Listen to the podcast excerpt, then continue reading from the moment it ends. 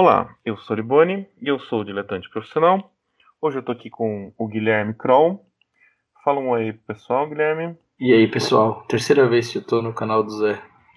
É, o, o Guilherme é o sócio proprietário da. um dos sócios proprietários da Balão Editorial. E a gente vai conversar um pouco sobre a crise no mercado editorial, que começou ali. Não, não, a FENAC ela não foi a primeira a fechar, porque teve algumas outras antes, né? Ah. Mas a FENAC foi a, a, grande, o grande momento que virou a chave, as pessoas começaram a prestar atenção. E agora a gente está com a Saraiva e a Cultura com dívidas milionárias para as editoras.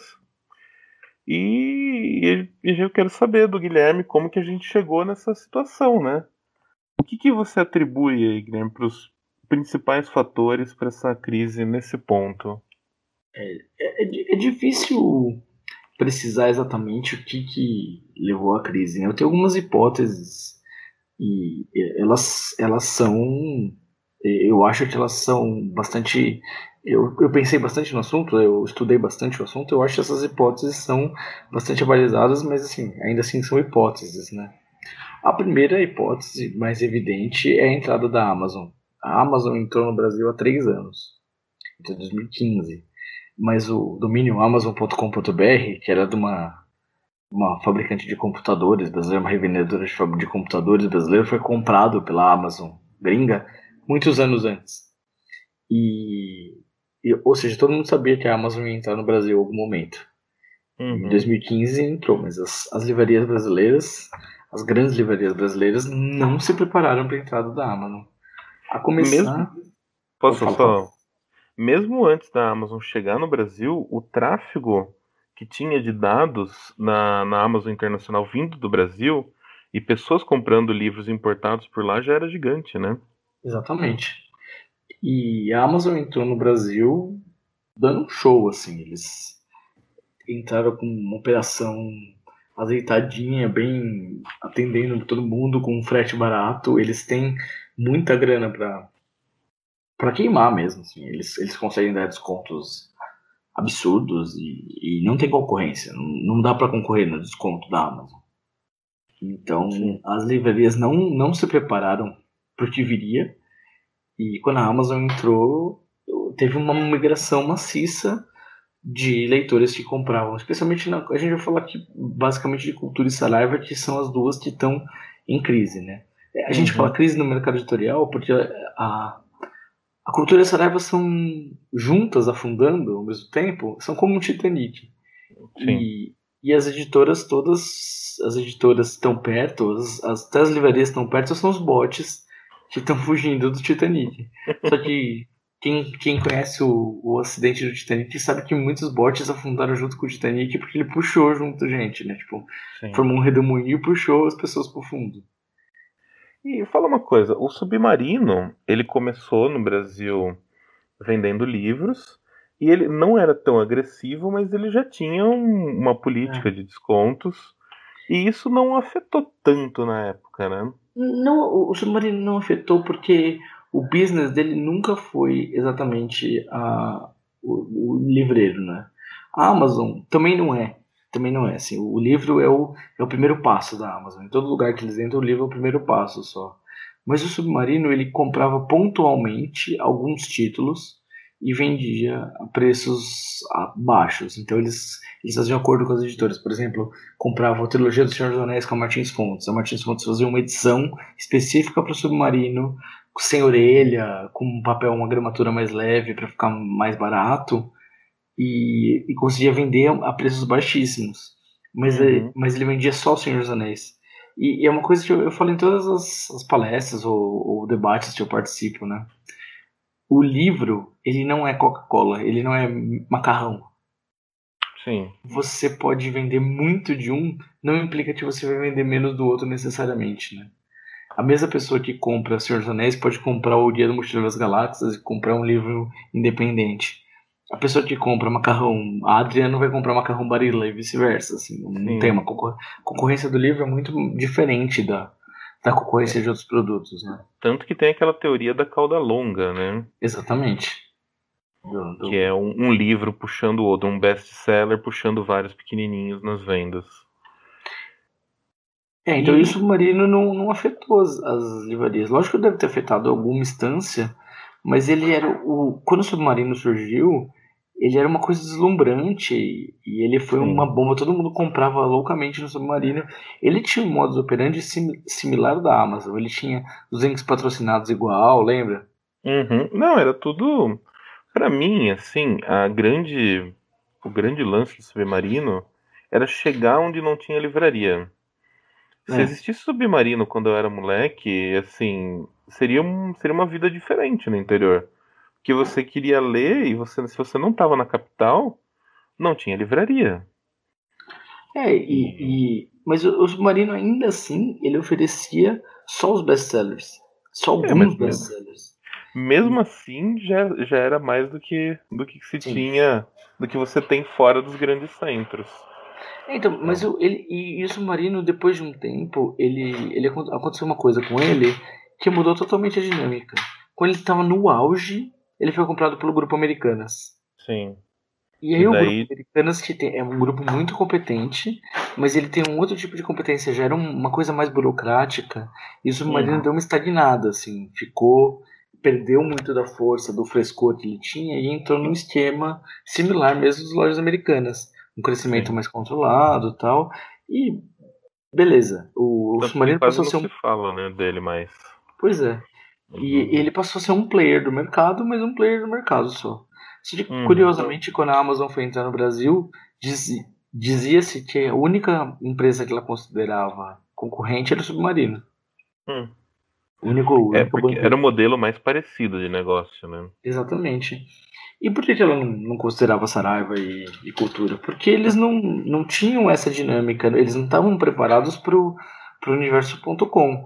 Apesar do site da Saraiva e do site da cultura serem referências e muita gente comprar muita coisa lá, é, era, um, era um elefante branco, na verdade. Ficava uma coisa ali que não vendia tanto assim. Os... A gente estava discutindo né, esses dias, eu e você Sim. que as vendas do site da Saraiva eram me menos da metade das vendas do, do físico da sim, Saraiva. Sim, é. Eu estava analisando o balanço da Saraiva e a operação em livraria física ainda é o dobro das vendas deles, é o dobro de faturamento.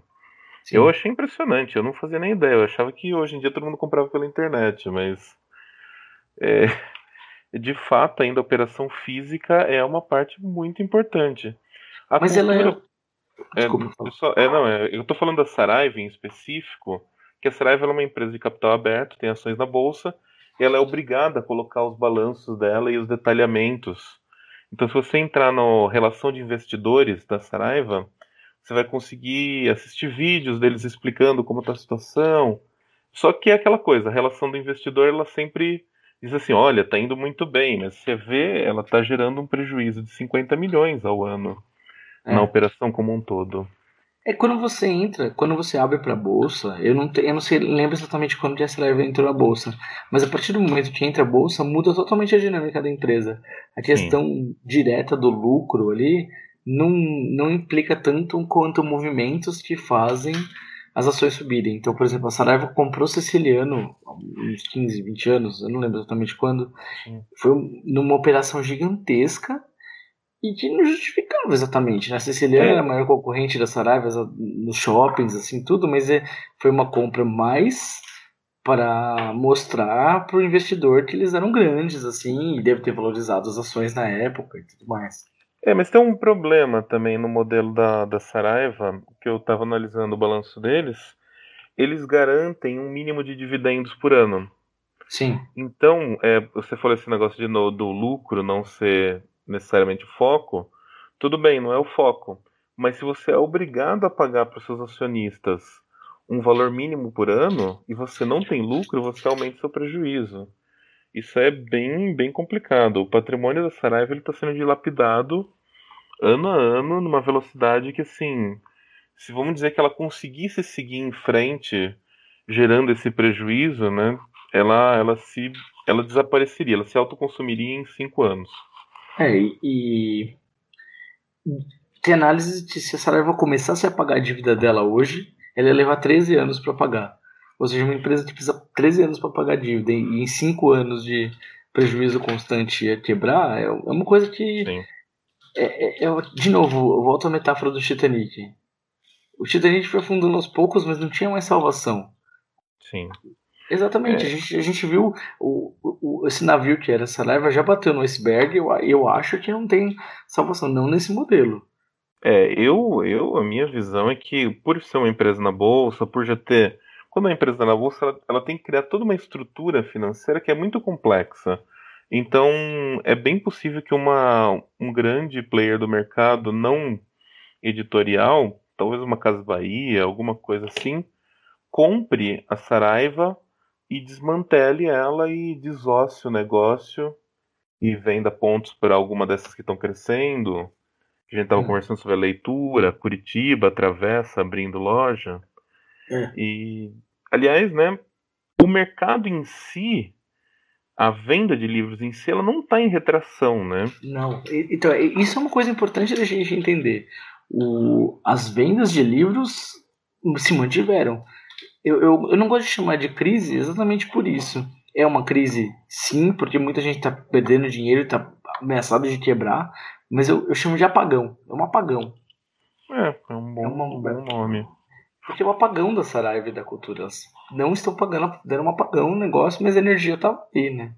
E, e é, essa coisa assim, como tem as pessoas comprando livro, para onde elas vão? Primeiro, o, os livros que elas estão comprando na cultura, estavam comprando na cultura e na Saraiva, não estavam sendo remunerados das editoras. Sim. Tem os calotes aí para mostrar. Segundo, se a cultura Saraiva tá, agora é, é, amplamente, todo mundo está falando abertamente disso, o leitor não é bobo. Sim. Ele vai pegar e vai começar a comprar em outras unidades. Eles, eles vão atrás de comprar na leitura, na Travessa, na, na Livrarias Curitiba. Na própria na, Amazon, né? Na própria Amazon. A Amazon é, a Amazon. As pessoas quiseram combater a Amazon e no fim vão entregar o mercado de mão beijada para ela. É, a Amazon ela tem um problema sério, assim, é, a gente fala sempre disso. O livro ele não subiu de preço nos últimos anos Sim. em relação à inflação, mas o poder de compra do brasileiro ele ainda é baixo e por mais que o cara goste de ler, é, o cara que, que lê muito, ele vai comprar muito livro, então para ele o livro sempre vai ser relativamente caro. O cara que lê pouco, ele acha o livro sempre caro porque ele não dá tanto valor assim. Então a Amazon é o lugar ideal, né? Porque é o lugar onde você olha e sempre tem a, a barganha. Exatamente. Sempre tem o 30% de desconto. Você fala, nossa, eu não posso perder essa promoção. É, e aí a gente entra num, numa outra seara que eu acho que quando a gente pensa em, em o que, que foi que derrubou essas, essas livrarias, eu acho que a cultura do desconto foi uma coisa que derrubou muito. É, mas a cultura do desconto começa com a FENAC, né? Com o preço e, verde. É, a FENAC sempre teve essa cultura. Mas a, a, Saraiva e a cultura também faziam o desconto. A questão é, é agora voltou-se a discutir a questão do, da lei do preço fixo. Para quem Sim. não sabe, a lei do preço fixo propõe que o livro não pode ter desconto por um ano depois do lançamento dele. Então, lança o livro por um ano não pode ter desconto, desconto máximo de 5%. As livrarias Sim. podem dar.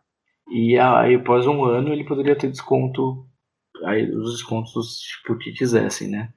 E essa lei do preço fixo tem, vem sendo debatida há anos, há anos, e é uma proposta antiga já. E a, as primeiras editoras, as primeiras livrarias a serem contra a lei do preço fixo tinham sido as livrarias grandes brasileiras lá atrás. Sim. Agora que elas estão para quebrar, voltou, voltaram a falar da lei do preço fixo como uma salvação. Mas eu, eu sempre defendi a lei do preço fixo lá atrás. Hoje em dia eu sou contra a lei do preço fixo. Eu acho que do jeito de estar o ecossistema montado, não vai adiantar. Eu acho que o problema é que a lei do preço fixo, quando a França lança isso, ela é uma coisa pensando para 50 anos na frente. Sim. Você trava o preço agora pensando em daqui 50 anos a gente ainda vai ter as nossas pequenas livrarias, a gente ainda vai ter nossas médias livrarias, a gente ainda vai ter as editoras funcionando ela não é uma solução que resolve hoje. Porque hoje, se você colocar a lei do preço fixo, eu, é, o, o, cliente ainda compra na Amazon porque a Amazon entrega mais rápido, é, o site é melhor e, e, ela remunera melhor os afiliados dela. Então, a Amazon ela é muito. Mesmo com preço cheio, ela ainda ganharia. É, então, mas é, mas é por isso eu digo que o ecossistema já está montado de um jeito que eu acho a lei do preço fixo não vai resolver mais. Ela, ela é uma coisa que já passou. A gente tem que é. olhar para frente, assim. Eu acho que se, se, se quiser salvar essas livrarias, eu não acho que deva se salvar. Eu acho que deve saldar suas dívidas se elas têm com as editoras, importantíssimo. Uhum. Se, se quiser sal, salvar, é importante, por exemplo, o governo poderia dar uma linha de crédito para essas, essas livrarias, para ajudar fazer um, um, um, programa na recuperação judicial para enxugar e, e fazer uma nova proposta de negócios, esse tipo de coisa. Eu acho é, que um grande, outro... eu acho que um dos grandes problemas nessa solução, apesar de eu achar que o governo teria que sim intervir, assim como ele intervém em bancos, é, o grande problema é que a maioria, as duas, elas já são, elas já devem para o BNDES, né? Sim. Em grande Tem parte. Tem uma linha então... de crédito extra, sei lá, né? Uma coisa. Então, mas voltando, eu não acho que devo salvar, eu acho que a coisa já gringolou, eu acho que também aí a gente entra em outra hipótese, que é o que eu chamo de uma crise das do varejo. É uma crise global do varejo. Sim. O varejo no mundo inteiro, o varejo de tudo, está passando por uma transformação. E você, uhum. você, essa transformação, você vê ela se opõe à questão das, das ponto .coms. Se, eu sempre dou esse exemplo, se sua geladeira quebra hoje e você vai comprar uma geladeira nova, você pode ir até as Casas Bahia, até a Fast Shop e ver dois modelos de geladeira. Mas se você entrar na casabahia.com ou no fastshop.com, você vai ver todos os modelos de geladeira. Sim. É, e tem uma questão que, assim, isso é um, isso é um palpite meu, assim, de algumas leituras, é, que o, o mundo ele chegou num ponto de equilíbrio onde o cliente ele decidiu ali o quanto ele quer pagar pelas coisas, as empresas decidiram o quanto elas podem dar um preço, só que a empresa quer ter mais lucro, o cliente quer ter mais desconto, e eles olharam assim, bom, quem que a gente tem que matar nessa história? Ah, o intermediário. O intermediário é o comerciante. Sim. Então a gente está cada vez mais andando para essa hora que você entra na internet e pesquisa o preço, você ir comprar direto no, no fornecedor. Exatamente. Você ir cada vez mais para cima na cadeia. Ainda existem mercados que são muito honestos, onde o, a pessoa que distribui ou a pessoa que fabrica, ela só vende em preço cheio para não matar a rede dela. Mas eu não sei quanto tempo isso vai vai aguentar essa sede, né, do dos é. dois lados de ter lucro. E, e, aí uma coisa assim, a gente pensando nisso, a gente entra especificamente no varejo livreiro. O varejo Sim. livreiro, se você voltando ao exemplo do macarrão, o macarrão a margem é 20%. Ou seja, o supermercado vende para você 20% do que ele vende no supermercado. Uhum. No Mercado Livreiro, 50% do preço de capa, do preço final, Sim. é da livraria. O varejo fica com 50%. É muito, uma porcentagem muito grande. A Amazon mais, né? É, depende muito da negociação, depende muito da, da, negociação, né? É, mas o é, é, um, é uma mordida muito grande. Então, se eu vender direto para o meu leitor, não importa como, se eu fizer um uhum. marketplace, se eu fizer um. Se eu participar de uma feira, se eu vender no meu próprio e-commerce, eu vendo e ganho mais. Eu faturo mais. Sim. E eu tiro esse intermediário que come metade, é, quer dizer, comia metade. Hoje ele come tudo. Hoje, é, hoje, hoje, o preço de capa que, que eles estão ficando 100%, porque eles não estão pagando. É, aliás, nesse, nessa briga toda que a gente está tendo, começou a surgir é, desde a da Bienal, dessa Bienal de São Paulo, onde não teve a Saraiva, que sempre foi o principal stand, voltou-se a falar muito dessa coisa do contato da editora, das feiras, que é uma coisa que as editoras pequenas como as suas sempre já tiveram lá no corpo a corpo, Sim. porque para você, você consegue levar todos os seus livros e vender ali mesmo com algum desconto ainda é vantagem, porque você tem uma operação enxuta.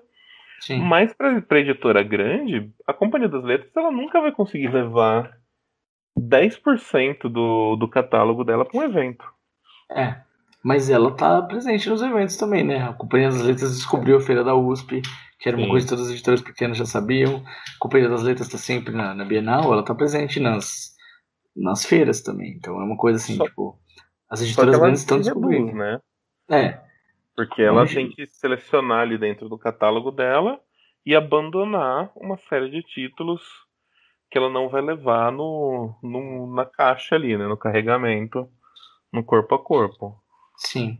Mas é, aí a, a própria companhia tem, tem metros, a gente chega no, num dos das coisas que foi redescoberta recentemente, que é o clube de leitura, né? Sim, sim. É, o, aquela coisa que eu antigamente chamava de círculo do livro, quem for em sebo às vezes vai achar algum livro do círculo do livro, que era um. Era, era vendido porta a porta, né? As assinaturas na época. Sim. E... Por malote fiscal, pagava, né? Uma coisa Sim. louca. Todo mundo tinha a coleção do Monteiro Lobato que formava o texto Monteiro Lobato, né? Com as, com as lombadas. Sim, e a tag essa, essa, essa, surgiu aí como principal clube do livro. Tem o Scooby também, né? Sim. E a Companhia das Letras, por exemplo, tem um infantil que é o Expresso Letrinhas. Existem vários infantis, né? Tem Clube Quindim, Leiturinha. Leiturinha, inclusive, tem propaganda na TV. Nossa, legal. Propaganda na TV, nos canais infantis. Eu assisto bastante, né? Não, e, é, e é um modelo interessante, né? É um modelo de assinatura que prende né, a pessoa, ela põe ali meio que entra no orçamento dela e vai no automático. É um modelo que vende uma diversidade e, em certa forma, funciona, né? Porque é, é difícil, vai ser muito difícil você achar um brasileiro que leia mais de um livro por mês. É. É... Mas aí vai tá indo embora. Especialmente os infantis funcionam legal porque as crianças leem bastante, né? Quando se é, se é criança, a leitura é um hábito muito comum. E é, um, e é uma leitura rápida também, né? Sim, sim, exatamente. Então é legal você ter um negócio que vai chegar na sua casa sempre, né? E ajuda. Ter uma curadoria ajuda, porque sim. também tem muito livro infantil porcaria. E você, quando você assina um, um clube quindim, um leitorinha ou um expresso de letrinhas, você garante uma curadoria que o material que vai chegar na sua casa tem qualidade. E para a editora, o que, que esse clube do livro representa? Então, é uma coisa muito boa, porque não, cada clube tem uma varia, variação de assinantes, né? Uhum. Mas suponhamos que tenha 100 assinantes num clube do livro, ele compra um livro seu, são 100 exemplares vendidos, é uma coisa maravilhosa. Você vender 100 exemplares no mês ali, às vezes um livro que já está no fundo de catálogo. Ótimo. Clube, clube de livro, se, se você foi escolhido pelo curador do clube do livro, é muito bom. É meio uma loteria, né?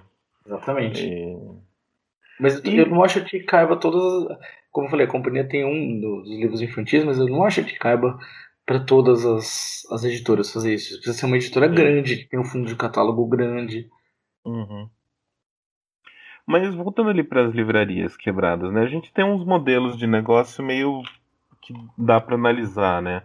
A Saraiva ela era aquela meio larga escala, uhum. onde não, não se preocupava com atendimento, que é meio a, a linha da leitura. A, a, Curitiba eu não conheço, a Travessa eu nunca fui pessoalmente para saber como que é. A Travessa Mas... é uma livraria parecida com a cultura, assim. O... Ah, mais de, de atendimento. Atendimento Tá. Variedade. A cultura, é, a cultura sempre foi famosa pelo atendimento. Ela passou por várias crises, né, de demissão em massa de funcionários, recontratação por valores menores, protestos de funcionários. E chegou num, num, desandar no atendimento, né? Deu um... E hoje a gente tem a livraria da Vila, que é essa é a livraria de, de você ir conversar com o livreiro. Por que, que a Martins modelo... Fontes também, né? Martins Fontes, São Paulo, ela é assim. Fontes, assim. É, a Martins Fontes em São Paulo também as pessoas amam ir na Martins Fontes. É, eu acho hum. engraçado. Eu conheço várias pessoas que falam assim, nossa, eu adoro ir na Martins Fontes. Mas Martins Fontes tem livreiros muito competentes, né? Tem livreiros atenciosos que sabem tudo. Sim. E, e assim, vendo essa crise, vendo esses modelos, o que você acha que, que é o o que dá para estabilizar, vamos assim dizer. Não, não que seja salvação, né? Mas como um modelo de livraria grande. É, então, aí é uma coisa que eu acho que a gente tem que olhar para as soluções que estão dando certo, né? Primeiro, é, tem que ter uma operação um pouco mais enxuta, mas não cortar na ponta que ajuda, né? Tipo, você cortar o livreiro competente. Não. mas diminui o tamanho do, do aluguel que você paga. Não sei, uhum. muda a loja de. A, cultura, a livraria Cultura tinha coisas monstruosas, assim. A, o Cine Vitória lá no Rio era uma loja gigantesca. A própria loja do Conjunto Nacional. Imagina quanto que não é o aluguel daquele negócio. Sim. Quanto livro ah. você tem que vender para pagar aquele aluguel? É, a loja do Conjunto Nacional ela, ela começou pequena, se expandiu e agora se retraiu de uma forma assustadora, né? Exatamente. E, então, eu acho que tem, que tem que enxugar a operação onde dá. Tirar o floreio, tirar o enfeite e, e ir na, na consistência ali. Uma, uma livraria bem organizada, que vai ter um livreiro atencioso, eu acho uma coisa legal. Outra coisa, hum. parar de tentar competir em algumas, algumas coisas que não vai dar para vencer eu acho que, tipo, a ponto .com da, da, da cultura da Saraiva não vai derrubar a ponto .com da Amazon. Não vai. Então eles têm que parar de, de, tentar forçar o desconto ali pau a pau, porque não, não vai acontecer.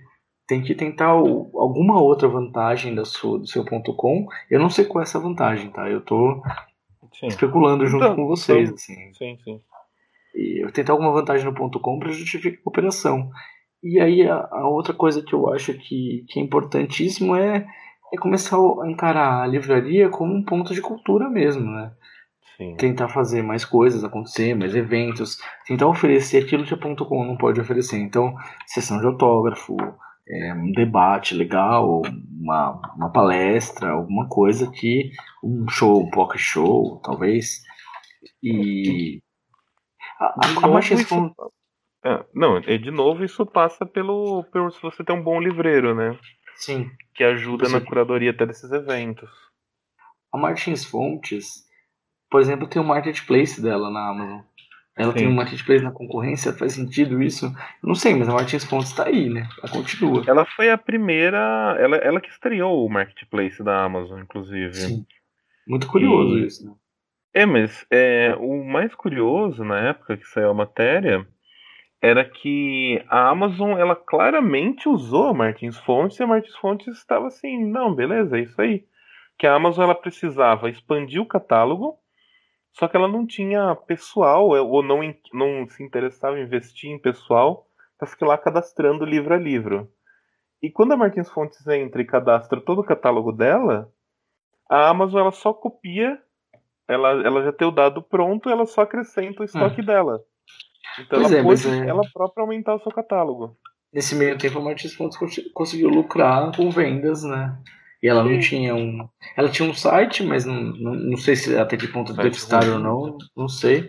Mas a, a Martins Fontes conseguiu, ela tá sobrevivendo. Eu não sei se ela sobrevive com, com as contas em dia nem nada. Não, não tenho acesso a esse tipo de dado, mas eu é, tenho a impressão que sim. A Martins Fontes ela é um caso bem complexo e bem à parte, né? Tem a divisão dela. É da editora com a livraria, que não vem ao caso. Ela é um ah. caso, ela é uma situação peculiar. Sim. Né? Ela não é reproduzível, nem a crise interna dela ou externa é, é, é parâmetro. Mas... Não é parâmetro, mas ajuda a gente a entender que às vezes não dá para você enfrentar um inimigo Sim. gigante, assim. Às vezes você precisa se aliar. Se não pode, se não pode vencê-lo, junte-se a eles, né? Sim. Aquela coisa. É e assim, quem está ouvindo esse podcast pode achar que eu sou um, um, defensor do ferrenho da Amazon, mas não é isso. Eu sempre critiquei o modelo de negócios deles, eu acho que ele não é sustentável a longo prazo.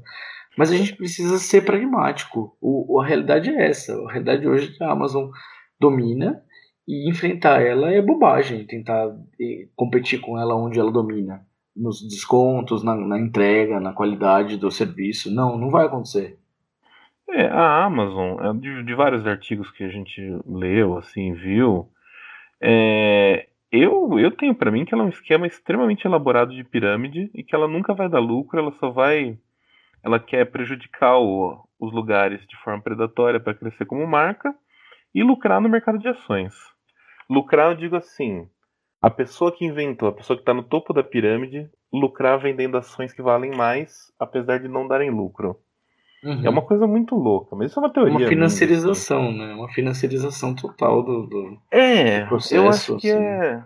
É, é, um, é um cara vendendo uma ideia e as pessoas comprando, só que assim, é, as pessoas estão comprando e ninguém está vendo o quanto isso é danoso para todo o sistema comercial. Mas é aquela coisa, tá lá, eles têm um bloco de dinheiro gigante que ninguém vai conseguir competir com esse bloco, e você tem que sobreviver enquanto você pensa, né, numa, num, num longo prazo. Por isso que você fala em ser pragmático. É, é, é preciso ser pragmático porque é, é aquela velha história, né? você precisa pagar as contas hoje. Sim. Você pode planejar a longuíssimo prazo, e eu tenho planejamentos para minha empresa para longuíssimo prazo, mas eu preciso planejar o mês que vem. Sim. Não adianta planejar 2023 enquanto eu não, não paguei as contas de janeiro de 2019, sabe? É, então a gente tem que ser o pragmático e entender o que está acontecendo.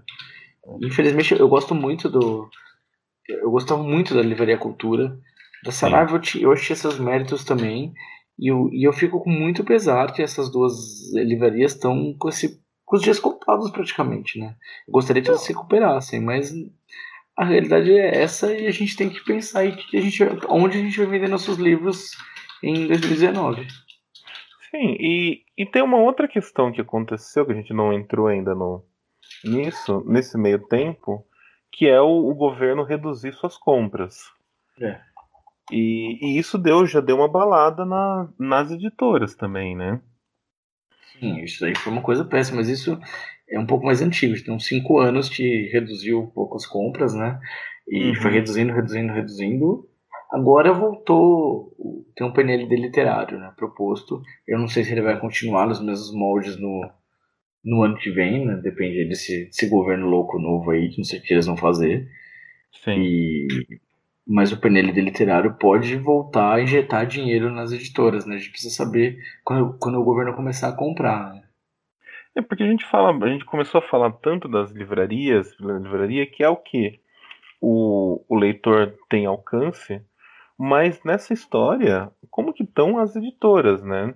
Sim. Que estão com uma dívida aí de, na casa de milhões, de mais de dezenas de milhões para receber e não sem perspectiva de receber. E, e como que tá? Como que essas editoras estão sobrevivendo? É, então, é, por incrível que pareça, as editoras ainda não, tão, não quebraram, né? Não começaram quebradeira de editoras. Eu, isso eu acho uma coisa muito curiosa. Eu acho que o, o isso é um Pode soar com um pouco de mimimi da minha parte, mas eu vou falar assim mesmo. É muito difícil ser editor no Brasil. É uma coisa assim complicadíssima. Assim, a gente só se ferra, só se ferra todo dia. É, é nabo de todo lado. Então você está tão preparado para o fracasso que quando ele vem, você fala, bom, já estava preparado para isso mesmo, né? É, então tudo bem, não esperava tanto, né? Então... eu, não, eu não esperava. Ah, é, quando veio o calote, você falou, bom, já, já contava com esse calote, ele ia acontecer mais cedo ou mais tarde. Eu acho assim. É ah, eu não contava nem que eu ia vender, né? É. O calote já quer dizer que pelo menos eu vendi. é, é, uma, é uma brincadeira aí, mas é, é uma coisa assim, tipo, a gente tá muito preparado pra, pra as coisas darem errado, né? É uma coisa que a gente pensa assim, é, é um, é, é, alto, é alto risco. Voltando à comparação do do mercado de, de macarrão, você, quando você vai fazer macarrão, você faz um investimento industrial, você faz um investimento industrial para produção, um investimento industrial para distribuição, você põe no, na ponta de gôndola e você espera que as pessoas comprem, enfim. Uhum. Não, tem, não tem segredo. Macarrão é macarrão. Agora você pega, compra um livro, você compra os direitos de um livro gringo, traduz, publica, lança. Você não sabe, você não tem a menor ideia se as pessoas vão comprar. É uma aposta e você faz um investimento inicial grande, né? Exatamente. É, tipo, é uma editar é estar constantemente jogando poker e dando all-in. é. Mas assim, nessa questão, no, no funcionamento como um todo das, das editoras, da livraria, o governo ele tem um papel importante que a gente vê um crescimento, né? Nos anos do governo Lula, a gente vê um crescimento da leitura como um todo. É, você passou um dado de quantos livros se lia, não era? É, existe uma pesquisa chamada Retratos da Leitura no Brasil. Ela é feita desde 2001. É publicada de X anos em X anos, eu não sei exatamente, uhum. eu sei uhum. que o último foi 2016. Então, vamos, vamos pegar os dados de 2001 e 2016. Eu estou citando de memória, tá, gente? Então, vocês uhum. podem checar depois os dados, mas é. O que eu me lembro é. Em 2001, a média era por volta de um livro por ano por habitante no Brasil. Então, cada habitante, Sim. cada brasileiro lia em média um livro por ano. Ler, não comprar, não presentear, não Sim. ler. Em média. É, em 2016, a média passou a ser 4,7. Sim. É, é, é, um crescimento impressionante. Assim, agora, se você coloca em perspectiva, na Argentina a média é 12 livros por ano por habitante. Não, mas aí assim, a gente estaria atrás de todos os Sim. países, não, vai, não vale entrar nesse mérito. É, não, mas tudo bem, mas é, crescimento, o crescimento é muito grande. Crescimento e assim, é muito grande. É, teve, um, teve um crescimento de, de educação, teve um crescimento de, de, vários, vários indicativos do Brasil é, a custos pesados, né? A gente viu que foi caro fazer isso, mas foi um, um crescimento que era preciso. E o brasileiro lê cada vez mais. Sim, isso é, é seguro dizer isso. É seguro dizer isso, o brasileiro lê cada vez mais. Agora, é, outro dia eu fiz um tweet era isso. Às vezes ele não lê, ele não lê o que a gente quer que ele leia, né?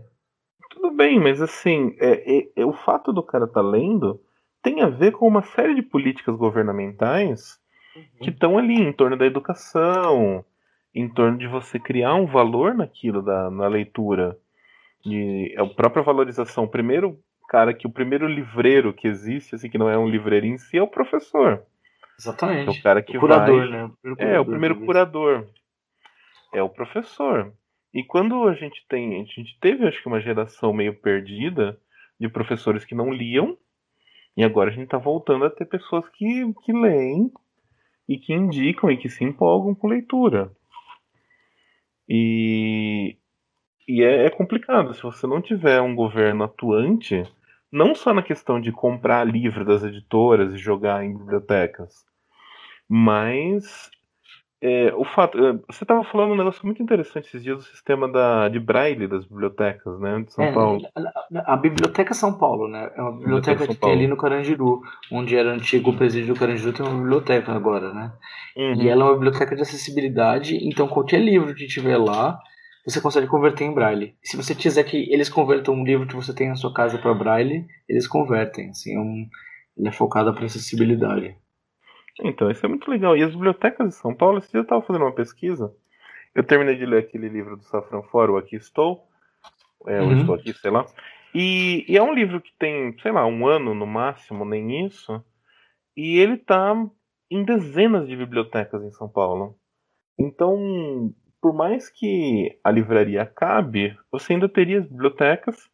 Só que tem um porém. O governo ele compra os livros, a parte de comprar ele está fazendo. O que ele não está fazendo é a parte de incentivar a pessoa a ir para a biblioteca. Da mesma forma que a livraria precisa ter mais eventos, mais lançamentos, as bibliotecas, principalmente as de bairro, tem, teriam que ter cada vez mais eventos, cada vez é. mais é. coisas acontecendo nela. É, então a gente entra num, numa questão que é mais além assim, da biblioteca ser a teoria da ação cultural, né? Teixeira Coelho é um, é um pesquisador brasileiro importante de comunicação e tal, ele fala muito disso, da ação cultural, que a biblioteca precisa promover é, coisas de ação cultural para atrair o, o, público leitor para dentro da biblioteca. A biblioteca não é só um espaço de armazenamento de livros, de empréstimo de livros, mas é um espaço de cultura, de entendimento, de aprendizado, é um lugar que tem que ter gente dentro para existir, para justificar. Ela não é um, um HD, não é um repositório, ele, ela é um, um lugar que acontece, as coisas acontecem. Mas a gente acaba. É, a gente tá acabando tergiversando do, do tema, né? Sim. Saindo um pouco é. da livraria e indo pra biblioteca. É, mas é que assim, é que eu queria falar um pouco do, do que vai acontecer. O que vai acontecer assim, é só a gente jogar umas ideias do que pode acontecer nos próximos anos com esse governo que é, ele é muito. Eu não vou dizer que ele é contra a cultura, porque é bobagem falar isso mas a gente vê que é um governo muito mais tecnicista, assim, de, se for investir em ensino, vai investir em ensino técnico. E, e, não só em nível federal, a gente tem em níveis estaduais e no legislativo, que é mais importante, uma, uma fixação grande aí que não vai ter essa esse incentivo cultural aparentemente e com as livrarias quebrando como que vai ficar o, o livro nos próximos sei lá quatro anos o que, que você imagina olha cara é, é difícil fazer exercício de futurologia né não sei porque não, um chute total, vamos é, ver. Não, eu, eu, vou, eu, vou, eu, vou analisar primeiro o, o, cenário, a partir desse cenário de crise, de apagão, de coisa. A gente tem que ver quem que vai sobreviver primeiro, né? Uhum. Quem que vai sobreviver e como que vai estar o. em que grau de, de convalescência vão estar as pessoas sobreviverem, né? Os editores sobreviverem. E eu acho que eh, o PNLD literário, ele está aplicado, eu acho que não vão suprimir ele. Eu acho que ele vai continuar existindo.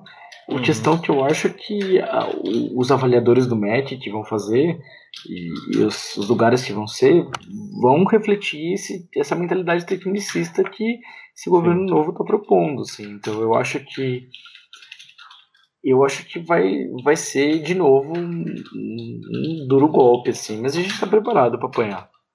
Sim o editor está preparado para apanhar. Assim, a gente tem que saber a hora de revidar, de, de fazer ações que a, gente, que a gente vai ter que promover para as pessoas continuem a ler, que nossos livros continuem chegando nas pessoas. A gente vai ter que se fortalecer como, como entidades, como parceiros, é, organizar mais feiras, organizar é, sarais e, e, eventos e saraus, saraus e, e eventos e e tudo que for possível para vender os nossos livros, mas não só para vender os nossos livros, para expor a nossa cultura. Quem sabe a gente consegue combater esse tipo de, de mentalidade, né? É. Mas assim, é muito difícil, porque até agora a gente tem convicções do que vai acontecer. Não tem. A gente não tem ainda. A gente tem evidências, mas a gente. nada aconteceu, né? É. Nada aconteceu no, no plano governamental. O que a gente sabe está acontecendo no, no, plano mercadológico e, e, é muito assustador isso aí, né? É, porque assim, é, olhando, sinceramente, eu não consigo ver Saraiva e Cultura prosseguindo. Elas vão ter uma morte ou mais lenta ou mais rápida, ou mais desastrosa ou menos desastrosa, mas eu não vejo essas, eu não vejo futuro para essas duas empresas. Então, é, a, a livraria em si, ela ainda tem que continuar existindo? Ou a grande editora vai conseguir sobreviver só fazendo eventos? É, eu acho que a livraria em si tem que continuar existindo. Tem que ter, porque não, não dá pra, pra editora ser livreiro também. Quantas livrarias não tem? Tem mais editora do que livraria no Brasil hoje em dia. Sim. É, não, não só de, de bandeiras de livrarias, mas de unidades de livraria mesmo. E, uhum. e, não é tipo uma mais, é, sei lá, se, se existirem 3 mil editoras no Brasil é pouco, se existirem mil livrarias no Brasil é muito. É, Sim. É, é nessa ordem de grandeza. Eu acho que a gente já falou aí tudo que daria para falar, né? Você tem mais alguma coisa sobre o tema para fechar? Ah, eu, eu queria pedir para quem estiver ouvindo fazer um esforço para comprar livros, comprar livros de, de pequenas editoras, comprar, ir atrás de coisas, ajudar, ajudar mesmo, né? A questão não é não é outra palavra agora, né? A gente sempre fala tipo, ah, não, não compra meu livro porque você te ajudar, compra porque você gosta. Hoje em dia a gente quer que compre o livro para ajudar, para dar uma força mesmo, que todo mundo precisando, não só meu, dos meus colegas, do, do, da Zarabatana, do Cláudio, meu amigo, do, do Marsupial, do Lúcio, da Vineta. Mesmo as aparentemente grandes, como a JVC. É, ou, é... ou ainda, tipo, intrínseca, mesmo na intrínseca da Sim. companhia. Compre livros, compre livros e presenteie as pessoas no Natal com livros e dê uma força aí, porque a gente vai precisar. Sim, é o. Aliás, eu esqueci de falar isso, né? Tem uma carta aberta ao público do Schwartz que, ele, que é o presidente da Companhia das Letras, o, o fundador, né, da família fundadora, Sim. e ele falou exatamente isso. É, no Natal, para as pessoas comprarem livros, darem livros, e é, o mais curioso é que ele fala assim, para comprar os livros das editoras médias e pequenas, porque a companhia vai continuar sobrevivendo. Eles têm, ele, ele deu um sinal que, que ele tem, eles têm fôlego para sobreviver. Mas ele acha que as pequenas e médias estão em risco sério. E, e ele acha importante. Isso é uma visão muito bonita, né? É. Isso só, só um editor mesmo para ter uma visão assim tão bonita de que você tem que ter o seu concorrente, né? É, então, de novo, assim, né? Como eu falei lá no começo, não necessariamente é um concorrente, né? Um sim, outro editor. Sim. E a gente tem de todas as editoras existem, existem mais editoras, cada vez mais a gente tem diversidade de pensamento. Sim. É, é, faz parte da nossa missão como editores, e todos os editores, de, de qualquer orientação política, ideológica, todo mundo quer ter diversidade de pensamento. Então é uma sim. coisa assim, a gente quer que exista e quer continuar existindo. Eu, quero, eu não quero continuar existindo sozinho, eu quero continuar existindo com meus colegas. Então, por isso a gente faz esse esforço conjunto. Né? Bom, bem legal. Bom, valeu aí, Guilherme, por falar com a gente. Quem está assistindo no YouTube esse vídeo, eu estou fazendo uma pintura de um jabuti. O jabuti em homenagem ao prêmio Jabuti da Câmara Sim, Brasileira de Livros, é, que tem anualmente aí, é, um, é, o, é o prêmio mais importante da, do mercado livreiro. E, e é isso. Obrigado aí, Guilherme. Comprem livros das editoras pequenas, comprem livros da Balão. Agradeço todo mundo que ficou ouvindo a gente por uma hora. Sim, sim. E, e deixem seus comentários e mandem suas mensagens e a gente vai conversando aí com vocês e logo mais o Guilherme volta em outros vídeos para a gente voltar a falar sobre a formação de um editor e, e todas essas coisas. Valeu, até mais. Até mais.